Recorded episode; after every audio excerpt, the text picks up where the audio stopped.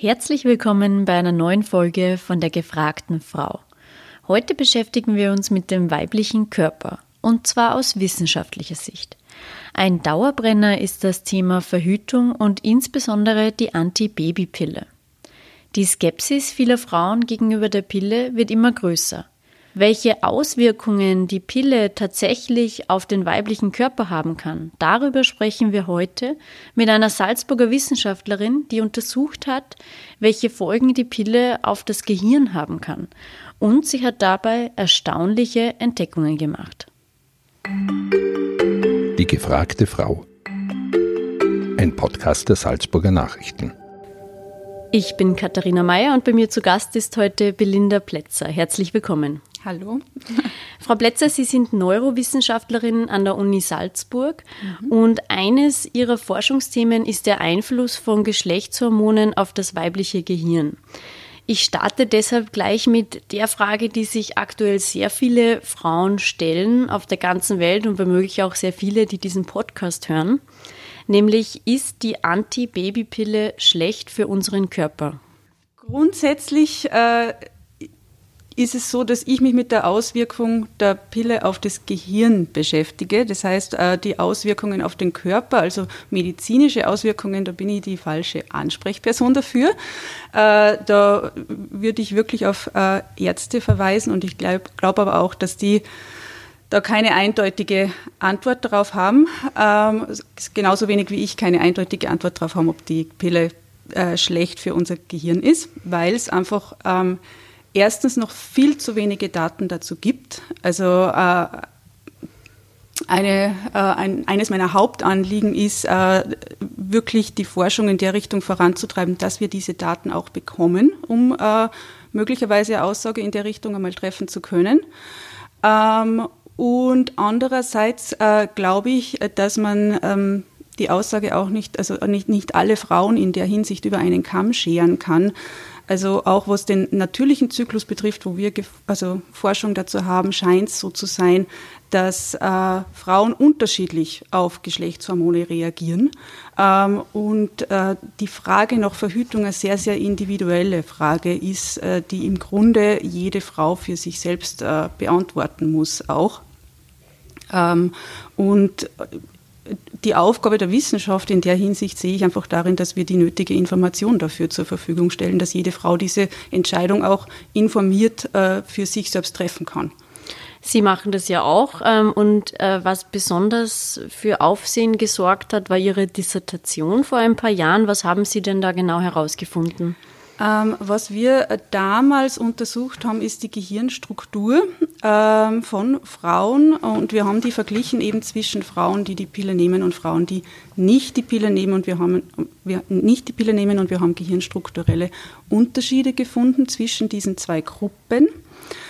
Ähm, und äh, das war irgendwie deshalb so aufsehenerregend, weil es, glaube ich, die erste Studie damals war, die sich überhaupt den Einfluss der Pille auf das Gehirn äh, oder die Gehirnstruktur halt angeschaut hat und damit natürlich Fragen aufgeworfen hat, ja, ähm, wie es manche Zeitschriften formuliert haben, macht die Pille uns jetzt klüger? Ähm, oder ähm, was das eben für Auswirkungen auf das, auf das Denken, auf das Empfinden, auf das Verhalten von Frauen hat ähm, was natürlich sehr, sehr weit gegriffen ist schon wieder von den Ergebnissen, die, die wir damals hatten, weil, weil wir nichts davon wirklich äh, untersucht haben, sondern rein die Gehirnstruktur äh, untersucht haben. Und welche Unterschiede gibt es da in der Gehirnstruktur zwischen Frauen, die die Pille nehmen und die, die, die sie nicht nehmen? Also was wir gefunden haben in der damaligen Studie, und ich sage jetzt damalig deshalb, weil äh, andere Studien und auch wir spät, in späteren Studien wieder andere Ergebnisse gefunden haben. Ich komme gleich noch darauf.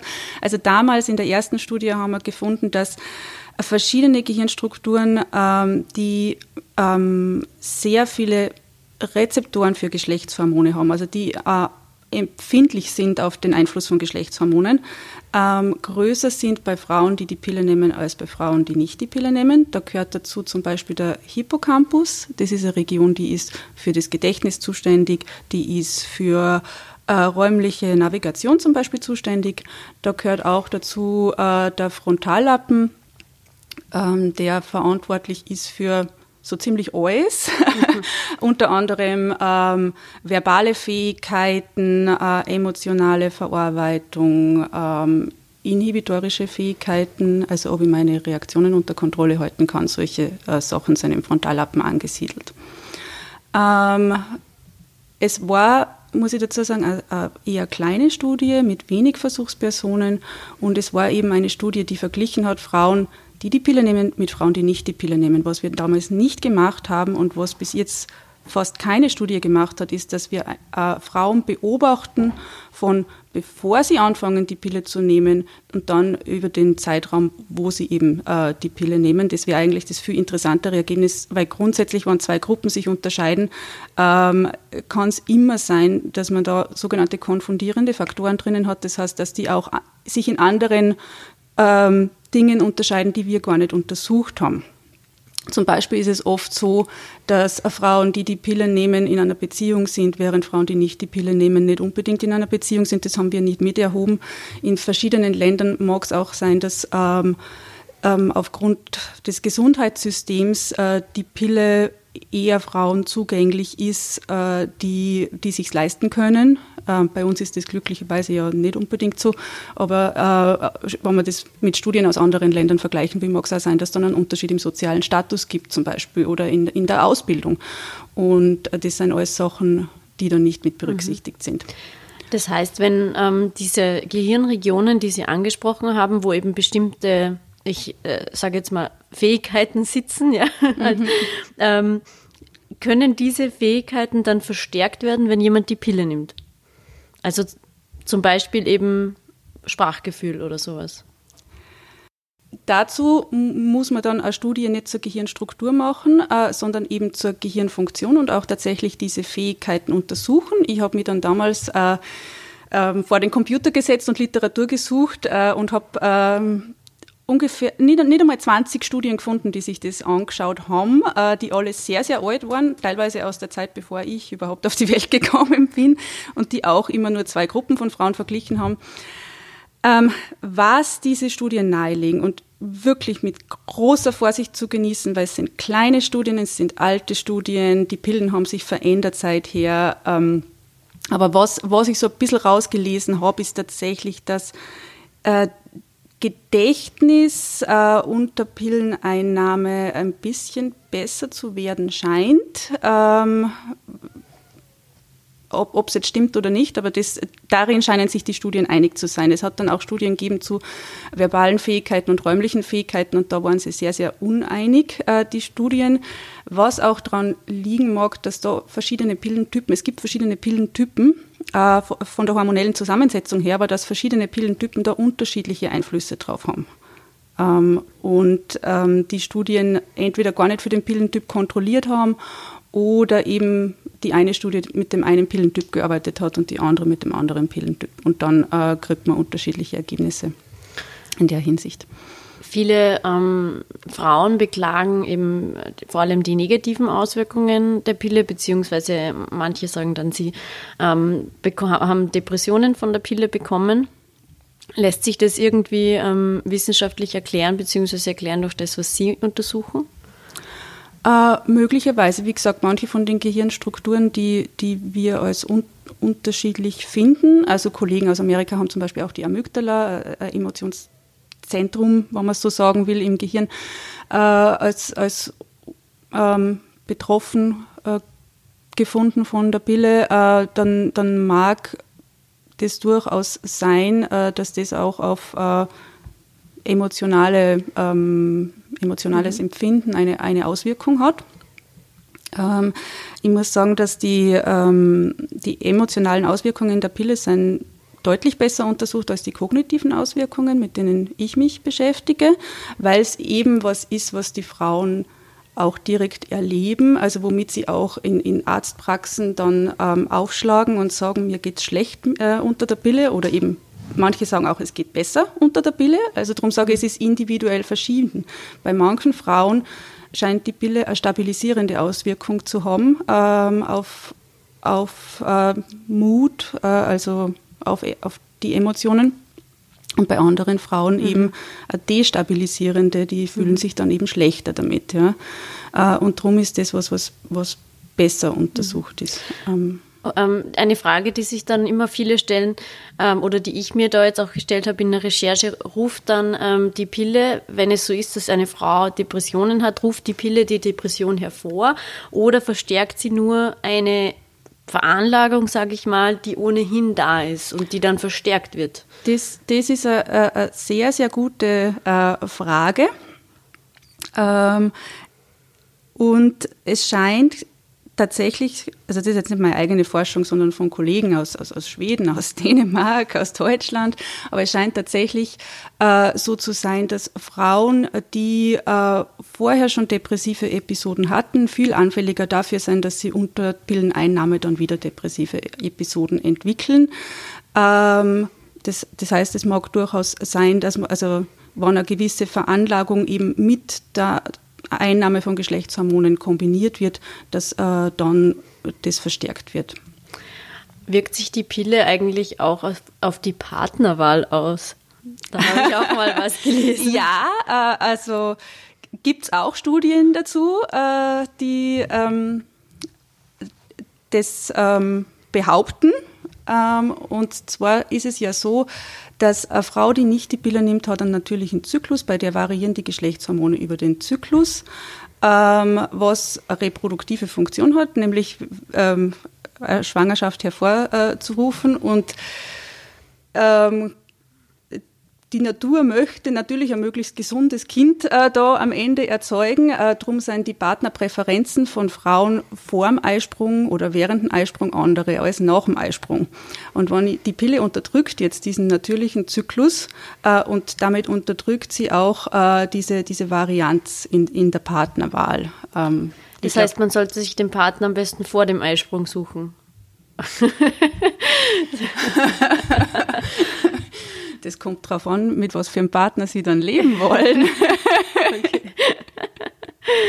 ähm, ich habe auch mal gelesen, dass Frauen, äh, die die Pille abgesetzt haben, dann anders riechen.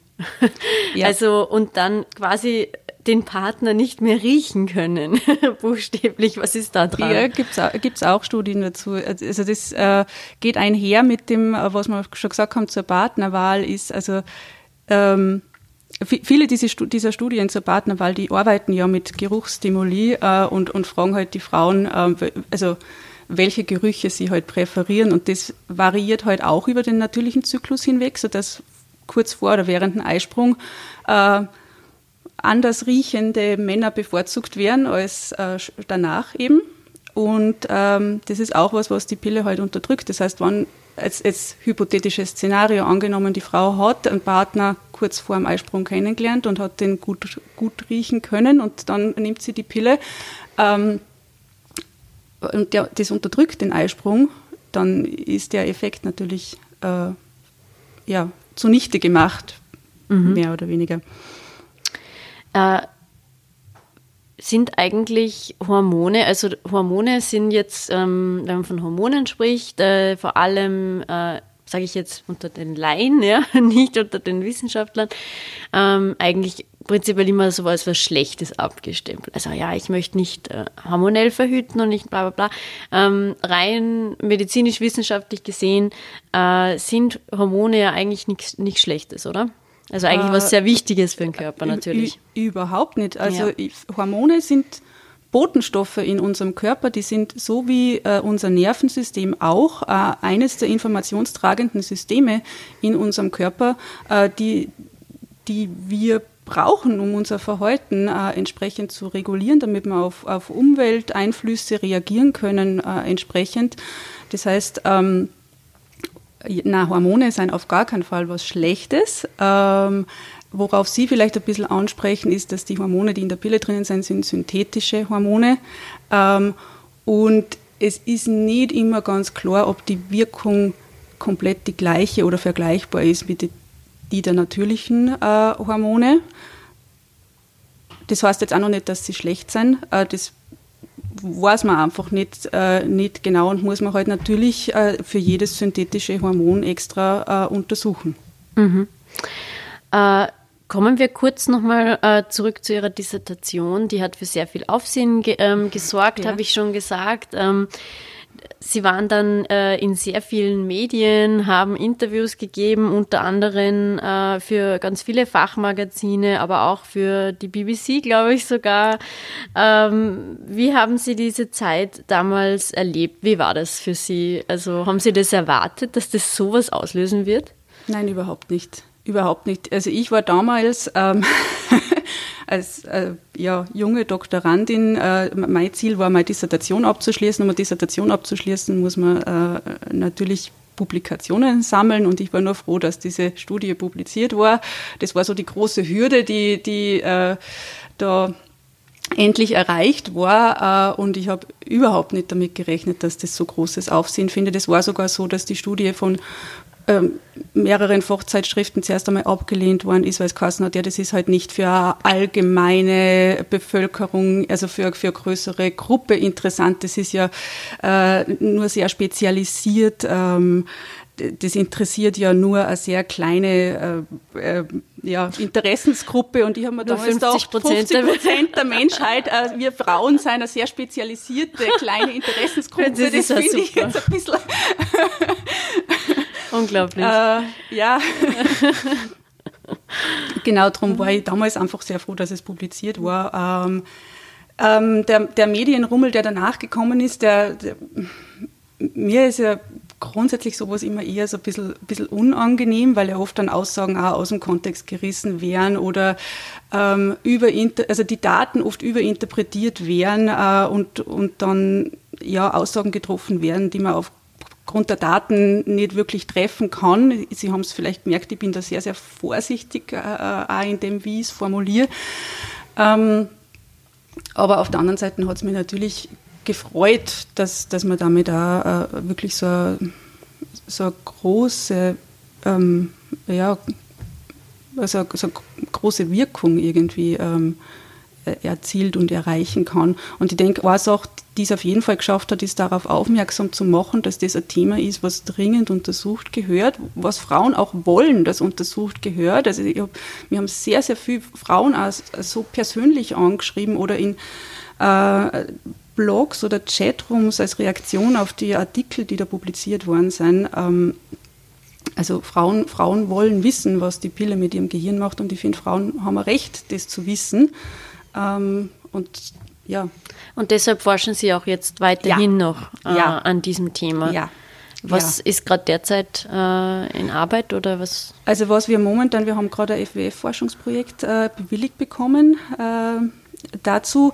Was wir momentan machen, ist, dass wir äh, eben diese Studien, wo ich vorher gesagt habe, die, die gibt es noch viel zu wenig, diese longitudinalen Studien, wo wir Frauen begleiten, von bevor sie anfangen, die Pille zu nehmen, über den Zeitraum, wo sie dann äh, anfangen, die Pille zu nehmen, während sie sie nehmen und auch in die andere Richtung natürlich, wann sie aufhören, die Pille zu nehmen, äh, weil man dann diese ganzen anderen konfundierenden Einflussfaktoren, von denen wir vorher gesprochen haben, äh, ausschließen kann, wenn man die Frau mit sich selbst äh, heute mhm. vergleicht. Äh, weil man und, und halt dann vielleicht sieht, ob die Effekte, die man sieht, wirklich an der Pille liegen oder an irgendwelchen anderen Sachen. Ähm, und selbst wenn wir jetzt finden sollten, dass die Pille im Endeffekt keine großen Auswirkungen aufs Gehirn hat, äh, ist es immer nur was, was ich finde, das für Frauen sehr, sehr interessant wäre oder gut zu wissen wäre. Ja, ich denke mal, viele wollen wissen, was sie jeden Tag in sich hineinwerfen, sage ich mal ganz salopp. Ja das, ja. das, trifft aber nicht nur auf die mhm. Pille zu. Ich finde, das sollte auf jedes Medikament mhm. zutreffen, ja. was man nimmt, dass man sich da halt informiert, äh, mhm ja, ja. was das so macht. Ja, äh, da werden wir gleich noch äh, drüber reden, eben, ob inwiefern wir alle ähm, desinformiert sind. Äh, eine Frage muss ich Ihnen aber schon noch stellen. Ähm, zu, ihrem, zu ihrem Leben und zwar, Sie haben da ähm, einen sehr beeindruckenden Werdegang. Ähm, sie waren mit 27, glaube ich, schon vierfache Magistra, zweifache Doktorin und dreifache Mutter, wenn ich das jetzt Aha. richtig aufgezählt habe. Ähm, ja. Wie, wie geht sich das überhaupt zeitlich aus? Das ist, glaube ich, das äh, Erste, was sich alle fragen, wenn sie das hören. Wie, wie geht sich das aus? Also wie haben Sie das geschafft? Haben Sie schon mit, mit 15 zum Studieren begonnen? Oder? Nein, gar nicht. Na, na. Äh, ich habe tatsächlich ein Jahr früher maturiert, ähm, wobei ich dann auch schon 18 war. Das heißt, äh, so viel früher habe ich nicht angefangen. Ähm, und äh, ja, während dem Studium halt einfach eine effiziente Zeiteinteilung, äh, mehr oder weniger. Und ich war ja mit einem Großteil der, der Studien fertig, als ich die Kinder, naja, nein, ganz stimmt's nicht, als ich das erste Kind bekommen habe.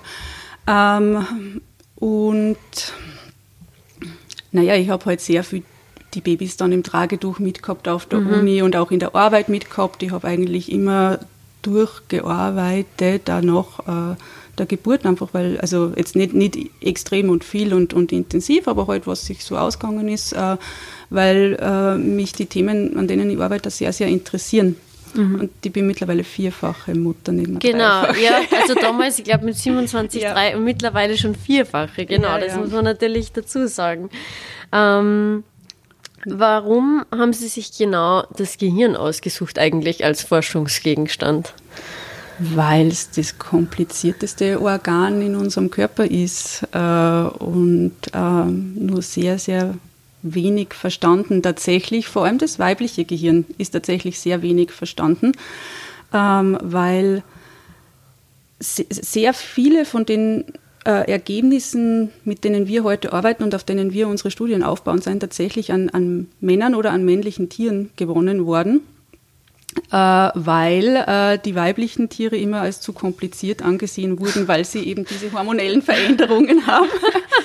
ähm, und ähm, man ist dann einfach nahtlos dazu übergegangen, mit gemischt geschlechtlichen ähm, Gruppen zu arbeiten, äh, ohne jemals zu überprüfen, ob denn das, was man an den Männern damals gefunden hat, für die Frauen auch gilt. Äh, und äh, man, man hört es ja immer wieder jetzt aus der Medizin, dass äh, Medikamente bei Frauen nicht wirken oder anders wirken oder zu stark wirken, äh, dass Krankheitssymptome, die man bei Männern als selbstverständlich angenommen werden, bei Frauen dann missinterpretiert werden. Und das ist äh, gefährlich, finde ich, auch für die Frauen. Die mhm. denken, das sollten wir uns auch in der Forschung ähm, ja halt äh, so ein bisschen auf die Fahnen schreiben, dass wir zuerst einmal überprüfen müssen, gilt das denn auch äh, für mhm. die Frauen.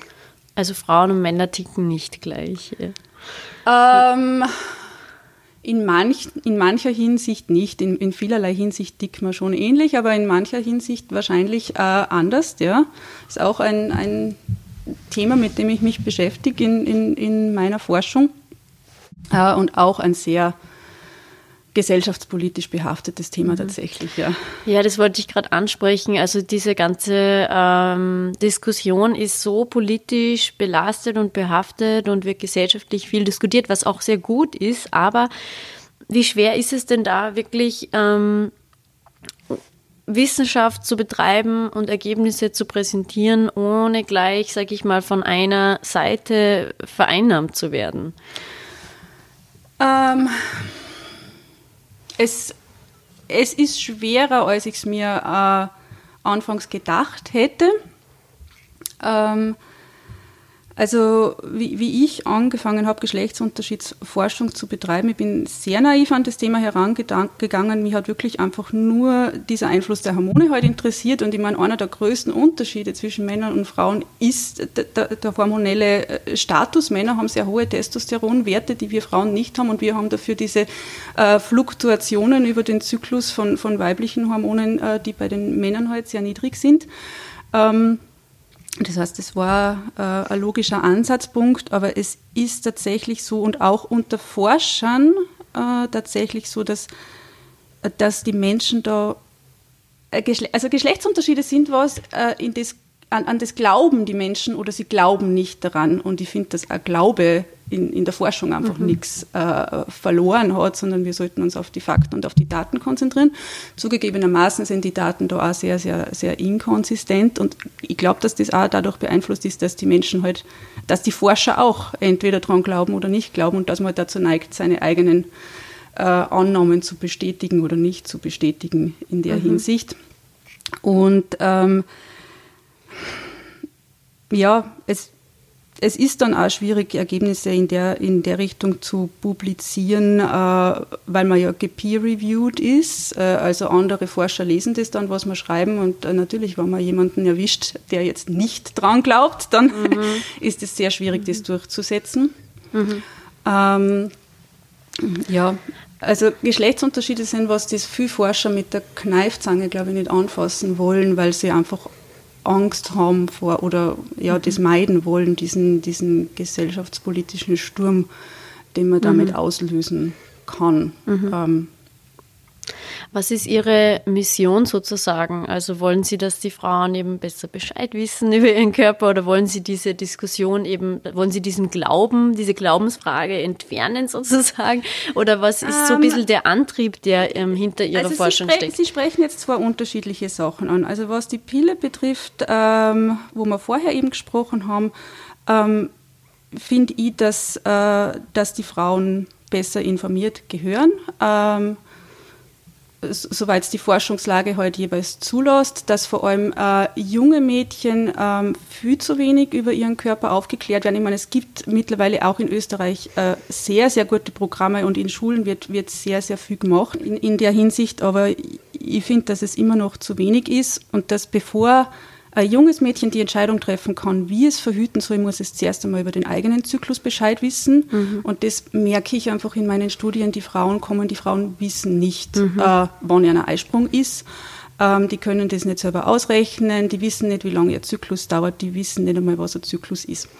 Manchmal äh, manch, die, manche, ja. nicht alle, ja. Ich würde jetzt da nicht alle über den Kamm scheren. Und ich finde, das ist einfach ähm, wenn ich anfange, die Pille zu nehmen, ohne überhaupt zu wissen, wie mein Zyklus mhm. funktioniert, dann, dann, ist, dann ist ein Schritt verloren gegangen und, und damit ähm, sollte man anfangen.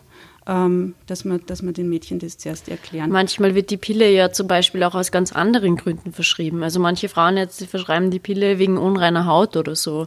Ähm, ähm ja, ähm, wird, wird gemacht, ähm, wie auch Wegen prämenstrueller Symptomatik ist es äh, zum Beispiel zugelassen, wenn äh, Frauen ähm, ja, emotionale Probleme haben, kurz bevor sie die Periode bekommen, äh, wird die, das sind die stabilisierenden Effekte, die ich vorher angesprochen habe, mhm. weil bei manchen Frauen hat es eben stabilisierende Effekte und dann äh, probiert man halt aus, ob, ob die Pille da hilft. Bei manchen hilft es tatsächlich, bei anderen nicht. Ähm, wegen, äh, auch wegen unregelmäßigen Blutungen oder, oder Regelbeschwerden oder so weiter wird äh, die Pille tatsächlich ähm, gern verschrieben. Und ähm, ich würde das jetzt gar nicht verteufeln. Ich meine, wann es hilft ähm, und funktioniert, ist, ist, ist das sicher ähm, ja, gut so. Ähm, man muss sich halt anschauen, wie, wie viel es hilft und tatsächlich ähm, nach wie vor auf einer, einer individuellen Basis, weil eben alle Frauen anders darauf reagieren. Mhm. Ähm, Genau, aber Sie, Sie haben vorher noch äh, meiner nach der Mission nach gefragt, Mission genau. Gefragt, und da war noch der, der, das waren zwei verschiedene genau, Dinge. Genau, zwei verschiedene Dinge. Nämlich äh, das, das, zweite ist, was die Geschlechtsunterschiede betrifft, ist, dass ähm, mir vorkommt, eine große Angst ist, dass wenn wir herausfinden, dass Männer und Frauen sich in irgendeiner Hinsicht unterscheiden, ähm, sei es jetzt in der Persönlichkeit, sei es in der Kognition, sei es im Gehirn und so weiter, äh, dass das dann die Frau automatisch wieder zurück an den Herd schickt und äh, dass äh, viel äh, ja, Gleichberechtigungsarbeit, dringend benötigte Gleichberechtigungsarbeit, die in den letzten Jahren äh, geleistet wurde, dadurch zunichte gemacht wird. Ähm, ich kann diese Bedenken mittlerweile verstehen, weil ich bekomme tatsächlich von manchen Leuten solche Reaktionen auf meine Forschung. Ähm, also ich, ich, das, dass, dass die dann sagen, ja, aber das heißt ja, dass ihr Frauen den Männern unterlegen seid. Und ähm, das ist absolut äh, nicht der Fall. Was wir hauptsächlich finden, ist, dass Frauen und Männer manche Sachen anders machen. Anders ist, anders ist nicht schlechter. Und äh, ich, auch von Frauen bekomme ich das halt vielfach, dass also es besser wäre, sowas halt gleich gar nicht anzugreifen. Und äh, da finde ich, was ein bisschen fehlt äh, in der Gesellschaft, ist so ein gewisser Stolz darauf, Frau zu mhm. sein. Ich will als Frau gleichberechtigt sein und nicht gleichberechtigt sein, weil ich bewiesen habe, dass ich alles so mache, wie ein Mann das macht. Ja? Mhm. Ähm, Gleichberechtigung heißt für mich, dass ich so akzeptiert werde, wie ich bin. Mhm.